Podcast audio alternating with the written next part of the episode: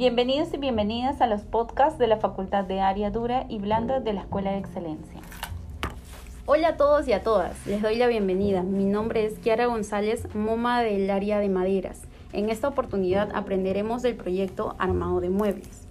Nuestro driver principal será todo tipo de aglomerados, es decir, melamina, OSB, MDF, MDP y el HDF. Los EPPs que utilizaremos en este proyecto serán los lentes y guantes y las herramientas que emplearemos para ello será un atornillador, un lápiz carpintero, un taladro, una broca, una wincha y una extensión eléctrica. Dentro de los pasos a seguir, a continuación se, se dirá el paso número 1,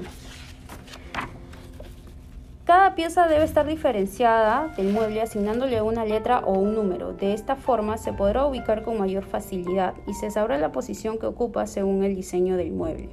El paso 2. Una vez identificada, cada pieza se procede a unir estos contornillos para tableros aglomerados. Tener en cuenta aquí que para tableros de 18 milímetros se utilizan tornillos de 4 x 50 y para tableros de 15 milímetros tornillos de 3.5 x 40. En el paso 3, luego se procede a unir la base con las piezas que nos servirán como laterales del mueble. Paso 4, se fijan las piezas que nos servirán como amarres o cargadores. Estas le darán una mayor estabilidad al mueble.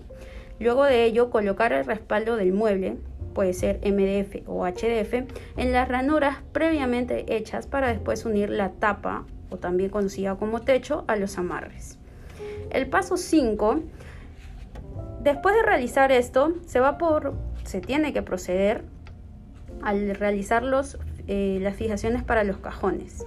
El paso 6, en el caso de las puertas, se tiene que instalar primero las bisagras y luego las manijas para proceder a unir esta pieza al mueble.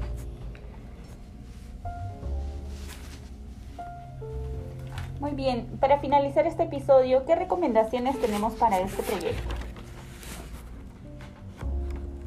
Tenemos que tener en cuenta que si vamos a utilizar tapacanto grueso, tenemos que descontar 3 milímetros por cada lado. En el caso de utilizar tapacanto delgado, este no ni se restará ni se sumará, ya que no le suma ni le resta nada al cajón.